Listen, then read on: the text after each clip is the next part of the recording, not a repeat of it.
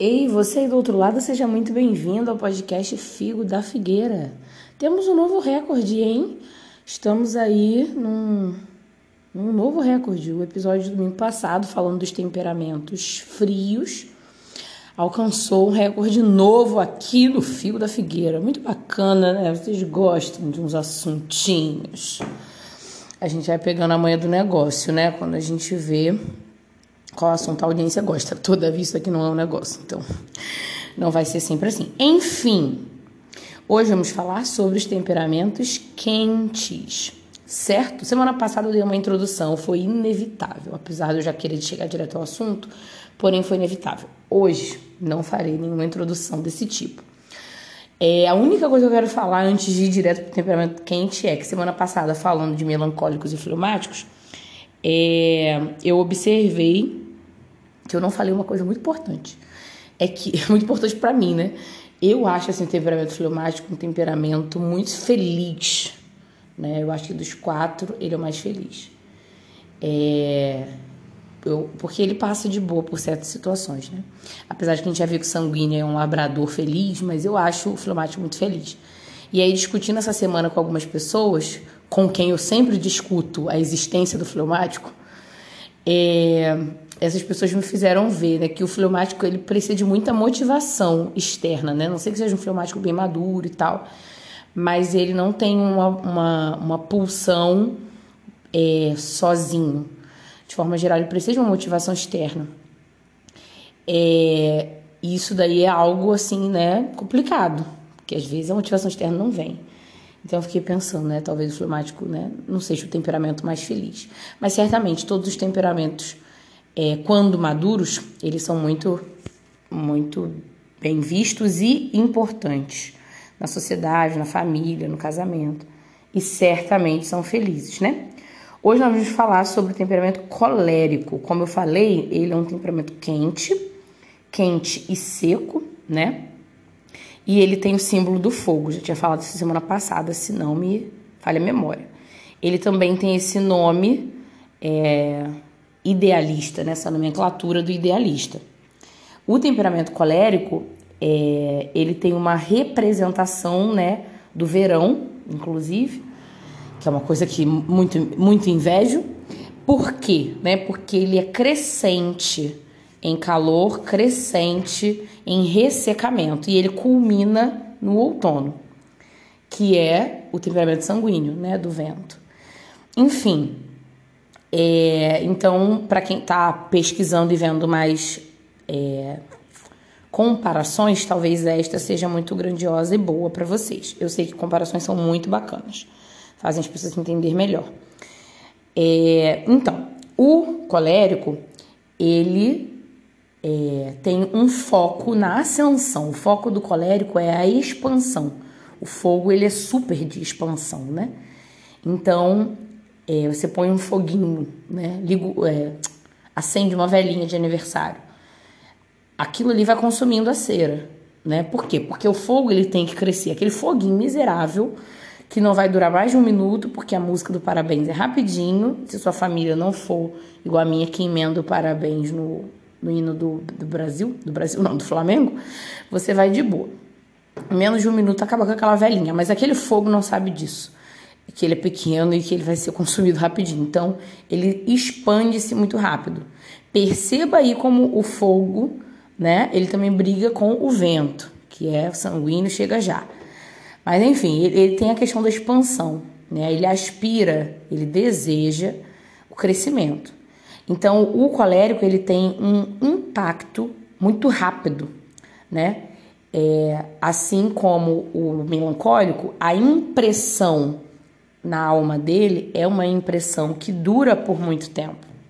Mas o melancólico ele tem a tendência de pegar essa impressão para si, certo? Para dentro, tal como é a Terra. E o colérico ele tem essa essa impressão e ele não pega para si, ele põe para fora. Então, ele se agita muito, ele é muito entusiasmado e tudo para ele se torna muito grandioso porque ele vai expandir. É, é um, um, um temperamento que preza muito é, pelo que é correto. O colérico ele ele não vê, né? Ele não vê que ele está saindo do controle, se ele estiver no lado imaturo dele, é claro. Ainda desenvolvendo atitudes maduras, mas ele não percebe que ele está se expandindo e que ele está saindo do controle. Por quê? Porque para ele é importante expandir. Ele preza isso, ocupar espaço, né? É, colocar sua energia para fora. Volto a dizer, geralmente focado numa coisa muito correta. Então, o colérico ele tem é, uma, uma, uma vivência, né, uma ação no seu dia a dia muito benevolente, muito altruísta, porque ele quer as coisas corretas. Né? Diferente aí do melancólico, eu vou ficar fazendo comparações porque eu acho que quando a gente aponta assim fica mais fácil. Os dois são temperamentos secos, né? Por isso eles têm pontos em comum. É, então, diferente do melancólico, que é um seco frio, ele pensa muito, ele amadurece muito os seus valores, as suas virtudes. O colérico não, ele já tem uma autoconfiança muito grande, né? Então ele é muito rápido em, sua, em suas ações. E essas ações geralmente são benevolentes, são altruístas, são empáticas. É uma pessoa que preza muito pela diplomacia também. É uma pessoa muito intuitiva. Isso assemelha muito ele com melancólico. Se você está ouvindo esses áudios é, e está averiguando aí, né, é, a tua pesquisa a respeito do seu temperamento, que você ainda não, não sabe qual é, você pode ficar, né, pensativo, sou colérico ou sou melancólico, porque a intuição essa questão da intuição eu acho muito semelhante nos dois. Mas, volto a dizer, existem né, as diferenças. E nas diferenças você vai vendo para que é, pulsão de personalidade você tende. Não vou ficar aqui falando também todas as diferenças entre os dois, assim como não vou ficar falando todas as diferenças entre fleumático e sanguíneo. Enfim, é, o temperamento colérico, como eu estava falando, ele ele é muito presente, ele é muito marcante. Então você num ambiente você consegue perceber um colérico rápido, né? O colérico ele tem essa, esse nome que muitas vezes é associado à ira, à raiva, e é verdade, é verdade, né? O fogo não passa por aí de qualquer jeito, ele passa marcando. É, então ele realmente tem essa coisa, né? De falar mais bravo e tal, não no sentido dele odiar todo mundo, mas é porque ele tem uma visão de mundo que ele vê o correto e ele chama o universo ao redor dele para o correto. O colérico que está bem amadurecido, ele consegue canalizar essas energias, né, é, para se concentrar num determinado assunto, para se fortificar num determinado assunto. E ele aprende né, a ser paciente, a suportar os incômodos, suportar os diferentes e não sair por aí queimando todo mundo, né? É, o, colérico, o colérico ele tem a vantagem de ser uma pessoa facilmente estimulável por desafios, né? Então, se ele estiver amadurecendo, né? Porque todos nós estamos ou amadurecendo ou não amadurecendo. Amadurecidos também, né? Não existe. Mas se ele estiver nesse caminho de, de amadurecimento, é, ele vai encarar desafios não apenas curtos, né? Dali do fogo que queima e acabou. Não, ele consegue ser aqui, aquela pessoa que se estende, que queima por mais tempo, né? Através aí do conceito de persistência e de foco. É, o colérico ele tem, tem é, uma vertente profissional, geralmente, é, a, a ser professor, é uma pessoa que inspira muito, né? Então, uma pessoa assim nessa pegada para ser professor. Ele lida bem com pessoas, né? E ele não, não, tem, não tem problema em se expor. Então, como professor, ele cabe bem. Às vezes, como conselheiro, é, dentro de um contexto de igreja e tal, às vezes ele é, ele é aquele que sai falando na cara, né? Olha, isso aqui tá errado, hein? Ridículo. Não. E isso daí já, às vezes, afasta pessoas. Como eu falei, né? O melancólico, na minha opinião, na minha vivência, tem uma dificuldade, assim, colérico, e que o melancólico põe tudo para dentro, né? É, e e a, aquilo que o colérico faz de ser muito para fora, muito expansivo, às vezes machuca o melancólico que ele toma para dentro mesmo. Então, na minha forma de ver, são temperamentos que às vezes para caminhar juntos fica difícil. Todavia, né, amadurecimento, amadurecimento sempre, como já bem sabemos. E eu falo disso de carteirinha porque fui formada por uma colérica, né? Eu sei bem do que eu estou falando. É, e agora falando do sanguíneo. Sanguíneo é o golden. Cara, o sanguíneo acho que você percebe mais fácil ainda. Sanguíneo é o golden. Pessoal pra cima, alegre, simpático, naturalzão, expandido mesmo, sempre em movimento. Ele é a junção do quente e do úmido, né? Do quente e do molhado, do quente e do úmido. Então, ele é representado pelo ar. É, inclusive, em cada temperamento tem a sua gradação. Eu acredito que essa palavra gradação existe, né? Vou conferir. Sim, gradação existe. Ele, é, em cada temperamento tem a gradação, né? Eu conheço mais especificamente o melancólico, que é o meu.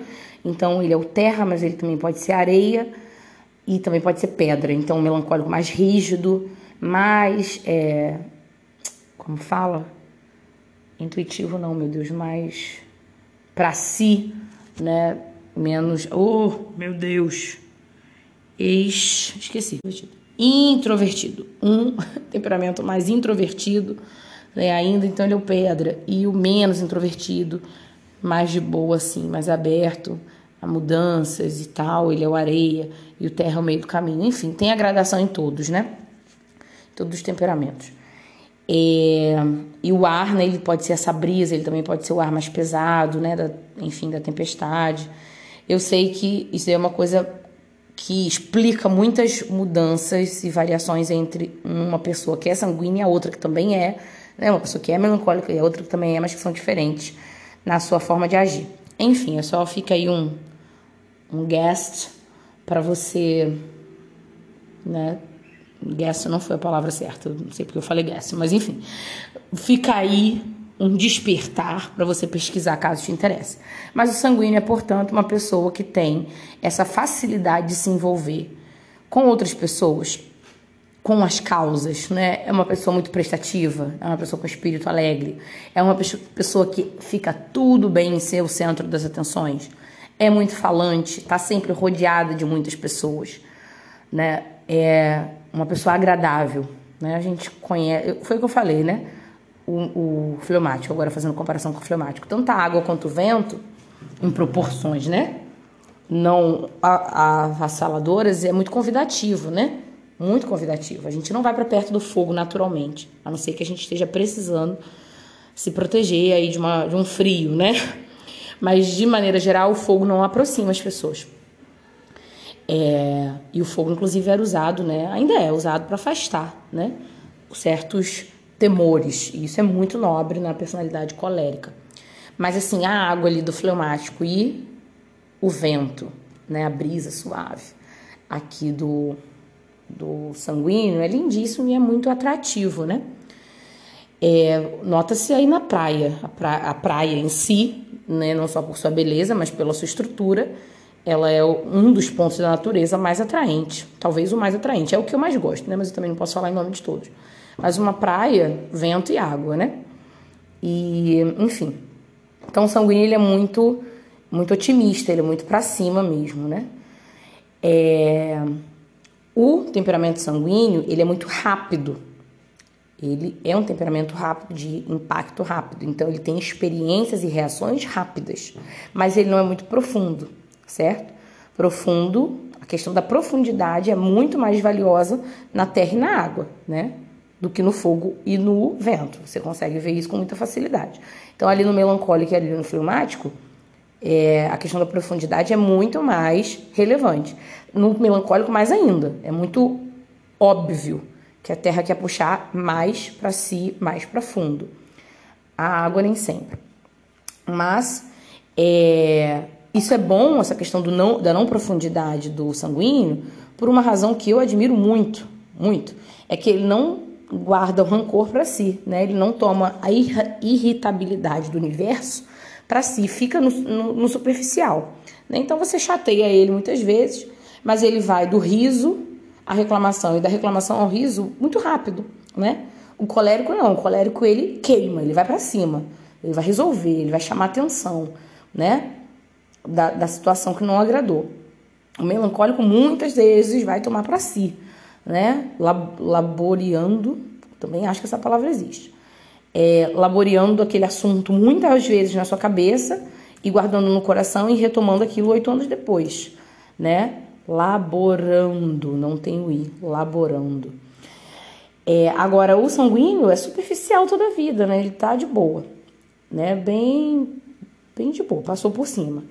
Então, até eu até estava conversando isso com uma ouvinte, né? Que ela estava se julgando fleumática, mas algumas coisas que ela falou me fez pensar que talvez ela fosse colérica. E no final da conversa a gente já estava pensando que talvez ela fosse era sanguínea, né? Mas assim, o sanguíneo ele tem essa tendência a ser o golden do rolê, né? Uma coisa que eu até fui amadurecendo depois disso em terapia e tal, é que eu sempre me dei bem com muita gente, não tinha problema, né, com estar, tá, estar com muita gente, tal, tal me considero uma pessoa simpática, né? E agradável, enfim. Eu fui criada por um grande sanguíneo, né? Então tem muitas influências da minha criação, mas a minha essência, isso em terapia eu fui vendo, era melancólica no sentido de que eu recarrego as minhas energias sozinha, quietinha, em atitudes de contemplação. Consigo ficar parada de boa. É algo que a terra e a água fazem com muita tranquilidade. Se for necessário que eu não fique parada, eu consigo não ficar parada, até porque a gente não está refém do nosso temperamento, né? Eu tenho uma grande parcela da minha criação e eu tenho uma grande parcela das minhas decisões. Então eu decido não ser certas coisas, né? Ponto final. É, mas eu fui vendo que eu me recarrego, né? Recarrego as minhas energias estando sozinha. Isso é uma coisa do, do melancólico, uma coisa do fleumático, que ele parado, a água parada, a terra parada, tá tudo bem, né? Tá tudo bem. Água parada não dá bons resultados, que conste nos autos. Por isso que eu falo que o fleumático precisa de motivação externa.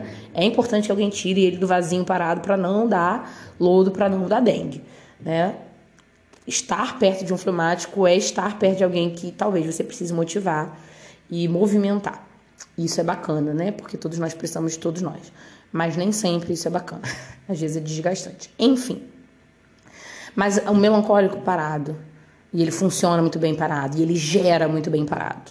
Água parada, fica bem parado, né? Agora, fogo e ar não ficam parados, não existe isso. É, fogo, assim, zero chances, né? E o, o sanguíneo sendo a água, ele tem muita dificuldade de ficar parado. Então ele tá no meio de pessoas, no meio de pessoas. E isso recarrega ele, isso faz bem para ele. E eu não, eu não me sinto recarregada com pessoas. Geralmente eu me sinto recarregada sozinha, apesar de que muitas vezes eu estou com pessoas. Mas é um grande diferencial, assim, eu acho, para poder uh, explicar esse temperamento sanguíneo, né? É, as inclinações do sanguíneo é, é que ele consiga fazer sacrifícios, né? Consiga se doar muito para muita gente. Ele não tem essa essa questão de levar uma coisa muito para a alma né? Para ele é muito vamos fazer, vamos fazer. É, é uma pessoa que se entrega para as amizades, mas às vezes são muitas amizades ao mesmo tempo, então não é uma pessoa assim de aprofundamentos, mas ele cativa né, as pessoas, ele cativa muitas pessoas e é leal. A questão é que o aprofundamento não é do, do feitio dele, né? E também não quer dizer que todo, todo sanguíneo seja leal, mas não é impossibilitando ele, né? Não é impossibilitando ele. É, muitas vezes, né, o sanguíneo ali do seu lado imaturo, ele é muito barulhento, muito exagerado, muito inconveniente, ele sufoca as pessoas ao redor dele. É, e isso faz com que ele seja mal visto, né?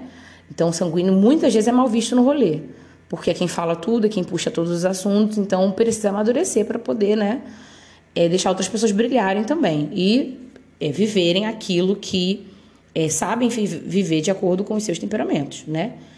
É, o, o sanguíneo ele é muito muito vibrante, né? Então, muitas vezes ele está ligado a, a vendas, a, a marketing, a essas profissões assim, né? E é uma pessoa muito animada, consegue falar bem em público. Então, assim, ser um sanguíneo e ser o centro das atenções são sinônimos. E ele não tem problema com isso, não é o centro das atenções por arrogância, né? É, é realmente uma coisa que ele sabe fazer. E se tiver que pegar ali, né, para ser, porque ninguém quer, ele vai de boa, né? Vai muito de boa.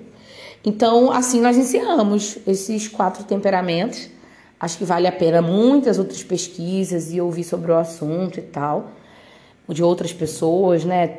Falas maiores e mais esmiuçadas de cada um. É, tem alguns sites até que falam sobre personalidades famosas que de cada temperamento. Às vezes, quando a gente começa a pesquisar, né, a gente vê que realmente se encaixa, assim, né, pertinentemente. É, no meu temperamento melancólico, é, tem algumas personalidades. É que às vezes eu não sei se isso é verdade, né? Eu não tava lá com a pessoa, talvez eu tivesse uma opinião diferente. Não sei se a pessoa também se interessava por esse assunto, porque você analisar a pessoa de fora é uma coisa, né? Agora a pessoa mesmo se interessou e foi, falou e tal, publicamente, né? Aí tudo bem. Mas, enfim, é, um do, um do, uma das pessoas que estava no temperamento melancólico é a Raquel de Queiroz, que é uma escritora muito famosa, né? E eu acho curioso porque eu sou escritora também. Uma outra pessoa que eu sempre, assim, tive um, uma curiosidade na vida dessa pessoa desde criança e eu sempre achei, assim, né? Sei lá, um quê diferente.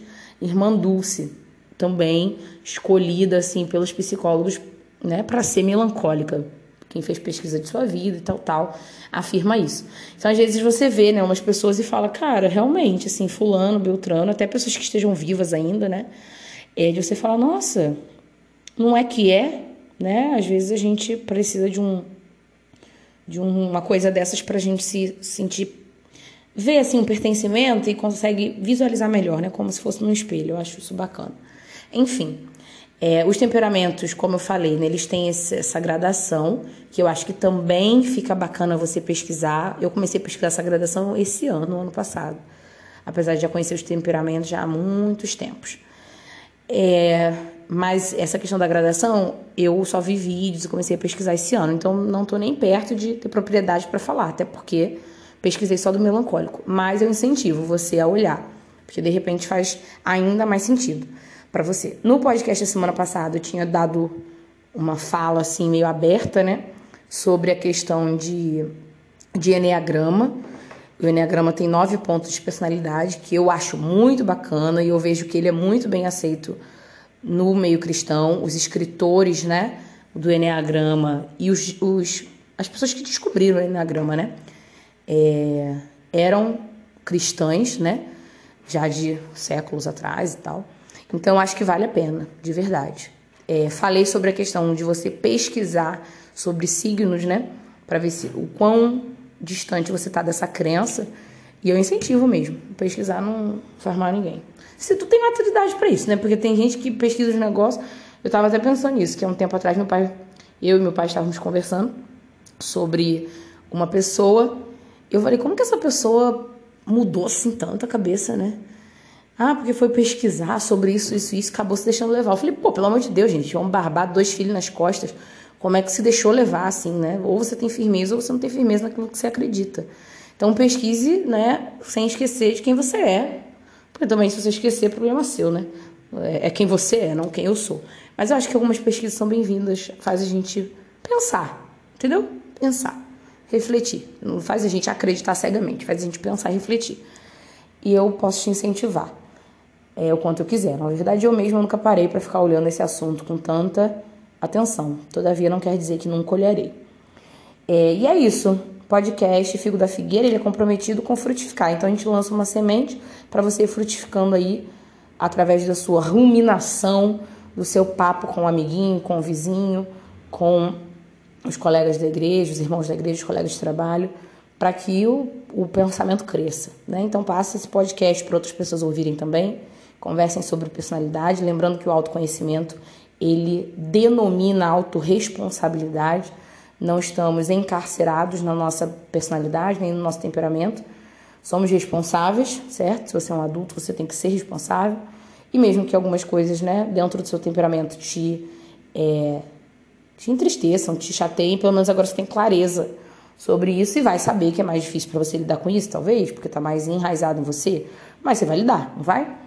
porque somos todos adultos. Se você não é adulto, corra para ser, tá? Corra para ser. Como o Nelson Rodrigues diz, o jovem tem que deixar de existir. Então, termina logo sua adolescência aí, pelo amor de Deus. Seja adulto, vai dar tudo certo. E é isso aí. Podcast Chico da Figueira. um podcast comprometido com frutificar. Domingo temos mais conteúdo por aqui.